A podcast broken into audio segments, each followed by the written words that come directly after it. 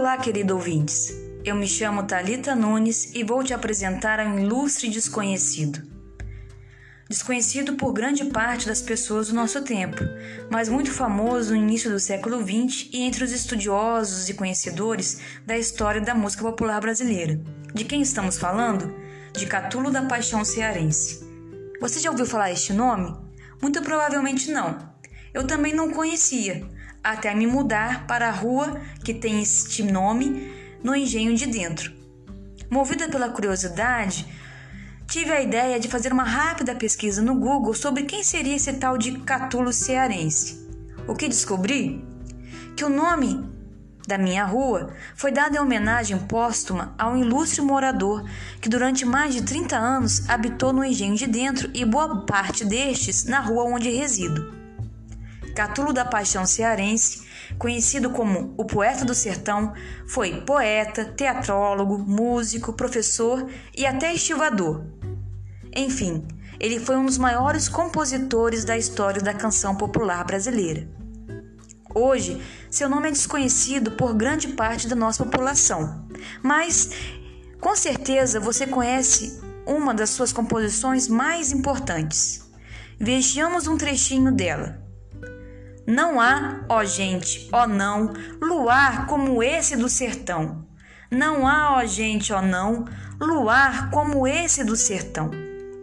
Ó que saudade do luar da minha terra, lá na terra branquejando folhas secas pelo chão. Este luar, cada cidade tão escuro, não tem aquela saudade do luar do meu sertão. Não há, ó gente, ó não, luar como esse do sertão. Não há, ó gente, ó não, luar como esse do sertão. Reconheceu a letra? Tenho certeza que sim.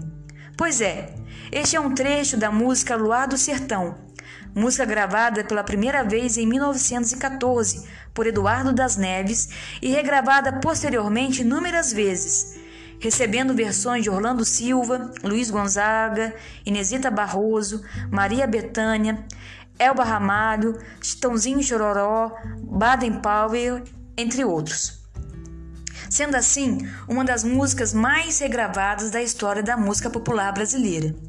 Pois bem, só de saber que Catulo Cearense foi o autor da letra da canção Luar do Sertão, já dá para vislumbrar a importância que o poeta teve na história de nossa música.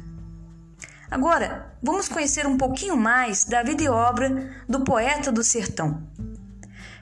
Catulo Cearense, apesar do nome cearense, nasceu no Maranhão, na cidade de São Luís, no dia 8 de outubro de 1863. Filho de mãe maranhense e pai cearense, passou parte da infância e da adolescência no Ceará, onde teve contato com a literatura de cordel e seus repentistas. Foi a partir deste contato e do amor pelo sertão no qual vivia que teve despertada sua sensibilidade artística. Na adolescência, a mudar-se para a cidade do Rio de Janeiro, essa impressão do sertão ainda não havia se apagado. Tornei-me boêmio, aprofundei-me no violão e na modinha. Falas do próprio Catulo cearense em entrevista ao jornal paulistano A Gazeta em 1941. É então, contra a vontade do pai, que queria afastá-lo da vida boêmia, que em 1882, já na cidade do Rio de Janeiro, que Catulo abandona os estudos formais. No entanto, nunca deixou de estudar por conta própria. Era um autodidata, vindo a se tornar professor em 1885 dos filhos do conselheiro Gaspar da Silveira Martins. Além de professor, Catulo também trabalhou como relojoeiro e estivador. Nosso poeta fez de tudo um pouco.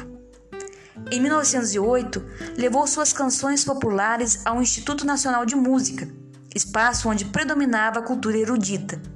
O recital foi um sucesso. A partir dele, Catulo conseguiu introduzir o violão na vida da elite carioca. Compôs o primeiro poema, O Marroeiro, em 1912.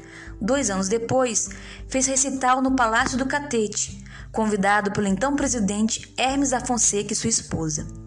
No mesmo ano, em 1914, compôs a letra da música Luar do Sertão, canção que traz referência à natureza e à simplicidade da vida no campo. A partir do sucesso desta música, Catula muda os rumos de seu trabalho. A poesia de Luar do Sertão é ainda fiel às regras gramaticais. Já os trabalhos posteriores serão impregnados da linguagem caipira que ouviu durante o tempo que morou no Nordeste. A partir daí, ganhou a alcunha de poeta do sertão.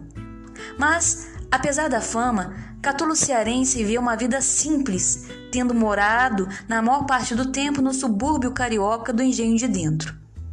Durante cerca de mais de 30 anos, viveu na pequena rua que hoje leva seu nome. Sua casa, hoje já demolida, era conhecida no bairro como Palácio Chopanal.